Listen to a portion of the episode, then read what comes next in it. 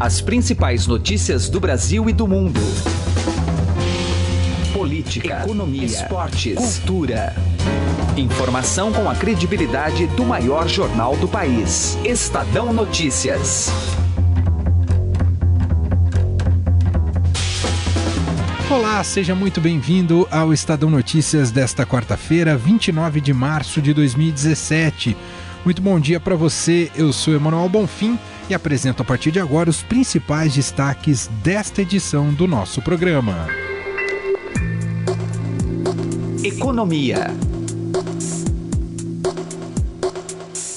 E começando justamente por um destaque econômico importantíssimo, o governo quer acabar com o benefício da desoneração da folha para todos os setores. Foi o que informou um integrante da equipe econômica ao Broadcast, que é o sistema de informações em tempo real do Grupo Estado. A estratégia é mostrar que não se trata de uma medida de alta de tributos, mas de retirada de incentivos que não se sustentam nesse momento. A Receita Federal calcula que a renúncia fiscal com a desoneração da folha seja de um pouco mais de 8 bilhões de reais a partir de julho. Atualmente, 54 setores são beneficiados com a medida, entre eles tecnologia da informação, setor hoteleiro, construção civil, call center e transportes. O governo encontra muita dificuldade em solucionar o rombo de 58,2 bilhões de reais no orçamento para cumprir a meta fiscal. A reoneração completa um conjunto de medidas tributárias que o governo tem até amanhã para divulgar. A expectativa é que as receitas extras, com elevação da carga tributária, cheguem a cerca de 10 bilhões de reais. Ainda no espectro econômico, o ministro da Ciência, Tecnologia, Inovação e Comunicações, Gilberto Kassab, disse nesta terça-feira que o governo não tem recursos e não fará injeção financeira nos Correios para o ministro, a solução para a companhia é cortar despesas. Embora se dizendo contra a privatização integral ou parcial, o ministro não descartou a adoção da medida caso a companhia não consiga equacionar o rombo, que no ano passado ficou em torno de 2 bilhões de reais, mesma cifra de 2015. Conforme publicou o Estadão no início de fevereiro, a estatal cogita fechar agências próprias em grandes centros urbanos de todos os estados brasileiros. Para concluir os nossos destaques econômicos, o governo decidiu incluir o projeto do trem de média velocidade de São Paulo no programa de parcerias de investimentos, que centraliza os projetos prioritários da área de concessão. Com a medida, o projeto paulista, avaliado em cerca de 5 bilhões de dólares, passa a contar com a possibilidade de ser financiado pelo BNDES.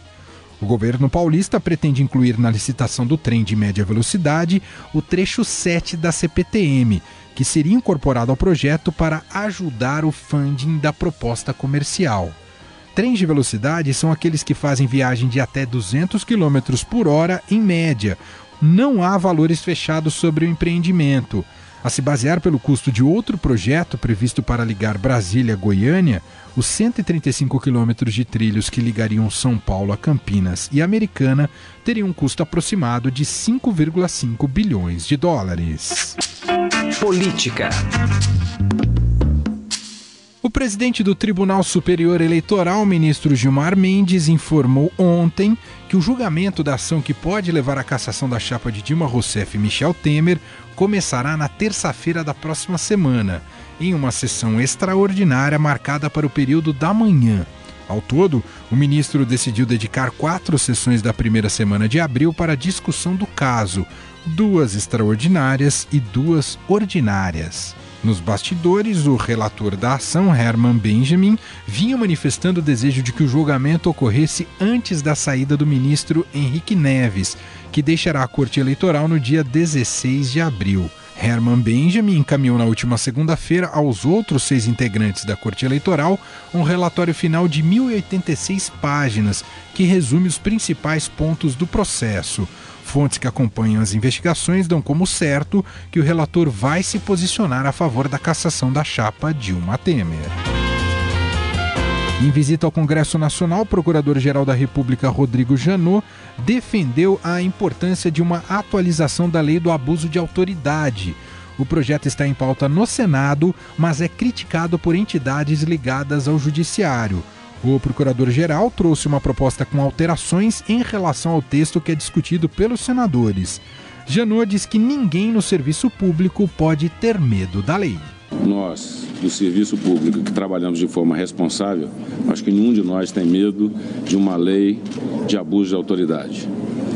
A iniciativa pretende que se discuta com mais profundidade a matéria. É, é uma lei moderna que traz tipos de abuso antigos e traz tipos de abuso modernos e com a preocupação de que essa lei não tenha nenhum traço de corporativismo.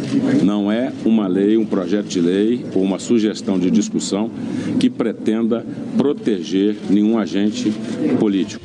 Entre as propostas apresentadas pelo Procurador-Geral da República, Rodrigo Janot, está a de excluir o chamado crime de hermenêutica do texto, para evitar que um juiz possa ser punido se a sua decisão fosse modificada pela instância superior.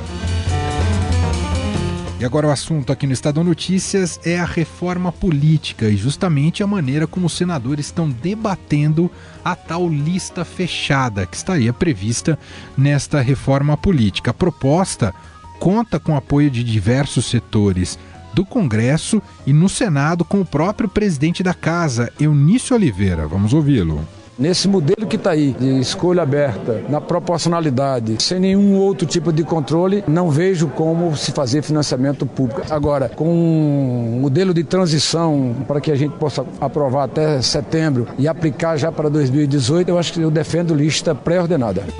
Outras três propostas em análise na Comissão de Constituição Justiça e Cidadania podem estipular um sistema misto com metade das vagas definidas pelas listas e metade pelo voto distrital. O método seria estendido para as eleições de deputados estaduais e vereadores. A gente vai entrar nesse tema até porque os senadores agora estão debatendo efetivamente o sistema de lista fechada nas eleições. Já tem até manifestação em torno né, deste tema, o que seria essa tal lista fechada. E a gente convidou para um bate-papo o Vitor Oliveira, cientista político e consultor da Pulso Público. Tudo bem com você, Vitor? Tudo bom, Emanuel. Bom, Vitor, antes da gente entrar em explicar o que é a lista fechada, esse fascínio pela reforma política no Brasil, porque toda vez a gente entra, não só os congressistas, né, mas de uma maneira geral a gente sempre está eh, defendendo essa bandeira, hein, hein Vitor? Pois é, você sabe que tem registro do Dom Pedro I dizendo que era impossível governar o Brasil sem uma reforma política, né? então essa coisa não é nova, né? Uh, o que acontece é que eu acho que é uma insatisfação natural, assim, é, é, com, com o que a gente tem. Não quer dizer que necessariamente a grama do vizinho é mais verde, mas eu acho que a gente uh, sempre está buscando formas melhores de organizar a sociedade, de tomar as decisões, né? Eu, eu, vejo isso como. Tem muita gente que vê essa, essa ansiedade por reforma política como algo negativo. Eu acho que é, que é algo positivo, é fruto do interesse de todos nós pela, pela política. Agora, o Congresso, historicamente, o Congresso tem sido. É, não tem tido muito resultado em reformas políticas em comparação com o Judiciário, correto, Vitor? Correto. Quem faz reforma política no Brasil. É, embora é, é, eu vou. Na verdade, acho que é parcialmente correto. Né? A gente, na verdade, teve bastante modificação né, desde 1988. A questão, acho que principal, é que os, os, os fundamentos, talvez, os pilares do sistema político não foram alterados. Mas a gente teve uma série de micro-reformas aí que, por exemplo, regulamentaram campanha, né? Por exemplo, é, eu acho que muita gente lembra do showmício, né? Que era algo muito comum né, aquele, aquele show com artistas que eram pagos com dinheiro da campanha e que pediam voto para determinado candidato. Isso não, não pode acontecer mais. Então, placas, teve uma série de, de regulações, assim, micro-regulações do sistema político. Agora, aqueles, aquelas questões uh, maiores tiveram só uma ou outra modificação, como, por exemplo, o caso da reeleição, que antes não era permitida, depois passou a ser permitida é, em meados da década de 90 e agora a gente está discutindo de novo se veda ou não a reeleição. É, tem uma coisa meio cíclica também no debate sobre a reforma política. Né? Tem feito reformas muito substantivas, nessas, né? por exemplo, é, é com relação à a, a, a, a, possibilidade de doação privada para a campanha, né? isso é a mais. E Vitor, com relação à lista fechada, né, que acredito que muita gente está atenta a isso, tentando entender melhor esse cenário. Quais são os prós e contras da lista fechada? Tá, tentando ser bem objetivo, né? Acho que todo mundo, todo, todo mundo que estuda esse assunto tem as suas preferências. Eu também tenho as minhas mas todo tipo de modificação de reforma política tem as suas vantagens e as suas desvantagens. Né? É, é, o que acontece com a lista fechada, e primeiro de tudo, um passo antes, quando a gente vai votar na eleição proporcional, que no Brasil a gente elege os deputados federais, deputados estaduais e os vereadores por esse sistema proporcional. Como é que funciona o sistema proporcional? Você dá a um partido, né, ou uma coligação, no caso do Brasil, a mesma proporção de cadeiras no parlamento que ele recebeu de votos. Então, se um partido recebeu 30% dos votos na eleição proporcional, ele recebe o direito de ocupar 30% das cadeiras, por exemplo. Tá? Então, entendida essa questão da eleição proporcional, qual que é a diferença da lista fechada para a lista aberta? Né? Tem outros modelos também, mas esses são os dois principais. É que na lista fechada, quem vai ocupar, por exemplo, vamos voltar naquele raciocínio. Então, o partido recebeu 30% dos votos, ele vai receber 30% das cadeiras no parlamento, por exemplo, na Câmara dos Deputados. Só que aí ele precisa dizer quem que vai ocupar aquelas cadeiras. E Perfeito. a lista é um método para dizer quem que vai ocupar. Se a lista é fechada, isso significa que o eleitor vota é, numa relação completa e ordenada. Ou seja, o partido já, no momento da eleição, ele diz, ó, esses aqui são os meus candidatos, e o primeiro que vai receber a cadeira é, é, fulano, o segundo que vai receber, se eu tiver direito, é cicrano e assim sucessivamente. Então, é, o partido diz quem vão ser as pessoas e em que ordem elas vão receber essas cadeiras a qual ele tem direito. Esse é o sistema da lista fechada. Para a gente fechar, Vitor, é, é, você vê viabilidade para passar a reforma política é, com, com esse Congresso? Você acha que isso vai, vai, vai se viabilizar? Olha, eu acho que poucas vezes, essa já é a segunda vez numa mesma legislatura, ou seja, desde que esses deputados foram eleitos, que tenta se fazer algum tipo de mudança. Acho que poucas vezes, e até por pressões externas, Lava Jato, enfim, poucas vezes a gente viu os deputados talvez tão uh, interessados e, e, e, tão, como posso dizer, com a voz na, numa mesma direção. Né? Uh, talvez não passe a lista fechada, né? mas talvez passe algum outro tipo de modificação, como por exemplo o fim das coligações nas eleições proporcionais. Né? Tem algumas modificações que talvez venham. Então, assim, alguma coisa de reforma política vai sair. É que muito provavelmente não vai ser aquela mudança radical no sistema que muita gente gostaria de ver.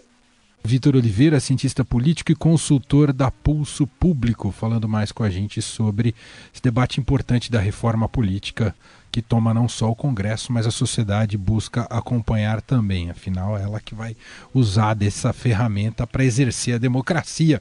Obrigado, viu, Vitor? Não, eu que agradeço. Estadão Notícias.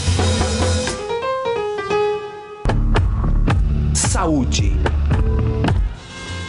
A ministra do Supremo Tribunal Federal, Rosa Weber, determinou que o presidente Michel Temer, o Senado Federal e a Câmara dos Deputados se posicionem dentro de um prazo de cinco dias sobre a descriminalização do aborto até a 12ª semana de gravidez. Rosa Weber é relatora da ação ajuizada pelo PSOL, que pede que seja concedida liminar para suspender prisões em flagrante, inquéritos policiais e andamento de processos cujas decisões judiciais se basearam nos artigos 124 e 126 do Código Penal, que trata justamente deste caso. Em novembro, a primeira turma do STF abriu um precedente ao entender que não é crime o aborto realizado durante o primeiro trimestre da gestação, independentemente do motivo que leve a mulher a interromper a gravidez. Rosa Weber e os ministros Luiz Roberto Barroso e Edson Fachin se manifestaram a favor da descriminalização. Destaques internacionais. O presidente dos Estados Unidos, Donald Trump, assinou um decreto que revoga uma série de regulações contra a mudança climática adotadas por seu antecessor Barack Obama. A medida tem como objetivo fortalecer a geração de energia doméstica e criar empregos, mas ambientalistas dizem que o decreto é perigoso e prometeram combatê-lo nos tribunais. O principal alvo do decreto é o Plano de Energia Limpa de Obama, que exige que os estados eliminem as emissões de carbono das usinas de energia. Trump vinha assinalando as mudanças há tempos e afirmou que reverter a regulação ecológica irá alavancar a produção de gás, petróleo e carvão e gerar milhares de empregos, tudo sem prejudicar a qualidade do ar e da água do país. E para a gente falar mais sobre esse assunto e analisar esse assunto, nós estamos aqui com a repórter de Meio Ambiente do Estadão, Giovana Girardi. Tudo bem com você, Giovana? Tudo bom, Emanuel? Como vai? Como é que você interpreta, analisa essa decisão já anunciada em época de campanha, mas agora concretizada pelo presidente dos Estados Unidos, Donald Trump? Pois é, eu interpreto assim, é, eu acho que desde, é, como você mesmo disse, desde a campanha e logo que ele saiu, que ele foi eleito, é, o grande temor que havia é que ele ia, os, ele ia tirar os Estados Unidos do Acordo de Paris, que é o grande acordo fechado por 196 países do mundo para combater as mudanças climáticas. Ele não fez isso ainda oficialmente, né, de falar os Estados Unidos estão saindo do Acordo de Paris, mas isso que ele fez hoje, na prática, fazer isso. Porque o que acontece? Sem o plano de energia limpa que o Obama criou, os Estados Unidos não vão conseguir cumprir suas metas de redução de emissões de gases de efeito estufa. Então, na prática, os Estados Unidos estão sim é, pulando fora do acordo, porque eles não vão mais fazer sua parte nessa luta global para tentar evitar o aquecimento global. Então, é, eu acho que é bem, bem dramático, não é à toa que os ambientalistas estão aí desesperados. E não só, é, vários líderes é, mundiais já estão também se manifestando que é um, que é um grande absurdo isso que ele está fazendo. E por outro lado, é uma falácia falar que vai voltar a criar empregos, porque a indústria de, de carvão tem perdido empregos por uma, vários outros motivos, não necessariamente pela regulação, é, pelas regulações climáticas que ele está derrubando agora. Então, por exemplo, é, nos últimos anos, o setor de gás natural nos Estados Unidos cresceu muito. Por quê? Porque ele é mais barato, ele produz uma energia mais barata. Então, o país, em geral, prefere essa energia. Foi natural que o carvão começasse a diminuir, não só por causa do clima, mas economicamente falando. Por outro lado, você tem o setor de energias renováveis crescendo muito. É, tem alguns levantamentos mostrando que eles foram capazes de criar, as indústrias é, eólica e solar criaram empregos 12 vezes mais rapidamente que o restante da economia dos Estados Unidos nos últimos anos. Então, assim, emprego tem, ele está usando um uma retórica aí para agradar sua base, falando nós amamos os mineradores, é, vai acabar a guerra ao carvão. Mas a guerra ao carvão é importante porque o carvão polui, o carvão aquece o planeta. É, empregos tem como ter em outras formas, sabe? Então, é, é um pouco essa a minha análise. Muito bem, a repórter de meio ambiente do Estadão, Giovana Girardi, comentando com a gente essa importante do, notícia do ponto de vista ambiental. Desta... E econômico, e econômico, e econômico, né? Que vai continuar repercutindo mundo, muito ao longo dos próximos dias. Muito obrigado, viu, Giovana? Eu que agradeço. Tchau, tchau. Cultura.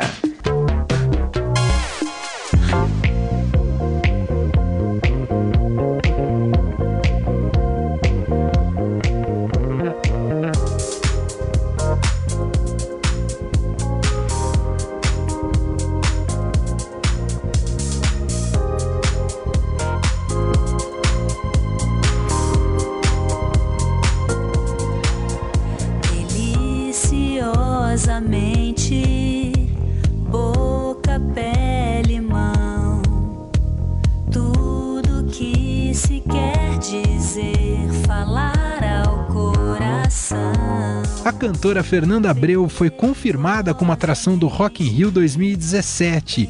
Ela irá se apresentar no primeiro dia do festival no palco Sunset, no dia 15 de setembro. Símbolo do pop carioca, Fernanda Abreu lançou recentemente o disco Amor Geral, que é o oitavo de sua carreira solo, que foi iniciada em 1990. Fazia 10 anos que ela não lançava um disco novo. O trabalho conta com 10 músicas dançantes, bem no estilo do pop funk carioca de Fernanda Abreu. Fernanda que não apresentava repertório inédito desde o disco Na Paz de 2004 e já prepara mais dois discos e um compilado online de sua trajetória musical. A cantora carioca foi integrante da Blitz na década de 80.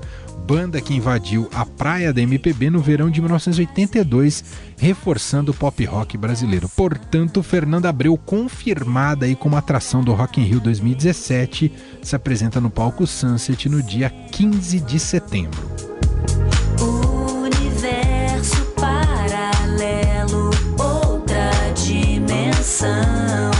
Estadão Notícias desta quarta-feira, 28 de março, teve a apresentação minha, Emanuel Bonfim, na produção Gustavo Lopes, os trabalhos técnicos de Nelson Volter e o diretor de jornalismo do Grupo Estado é João Fábio Caminoto. Muito obrigado mais uma vez pela audiência, continue assinando ao nosso podcast Estadão Notícias, próximo noticiário, próxima edição, às 11 horas da manhã. Até mais!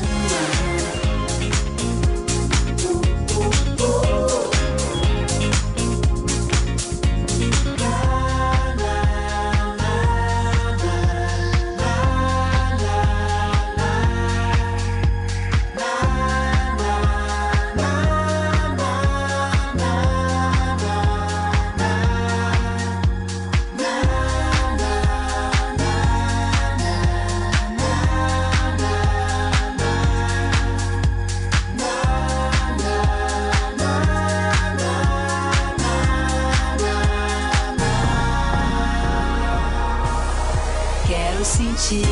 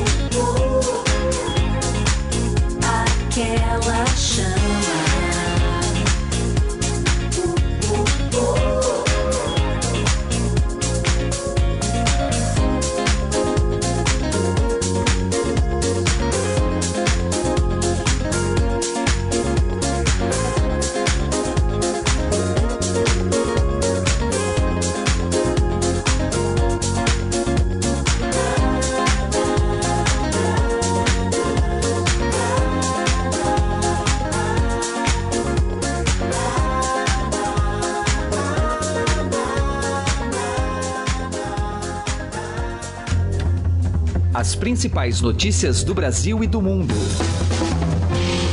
Política, economia, esportes, cultura.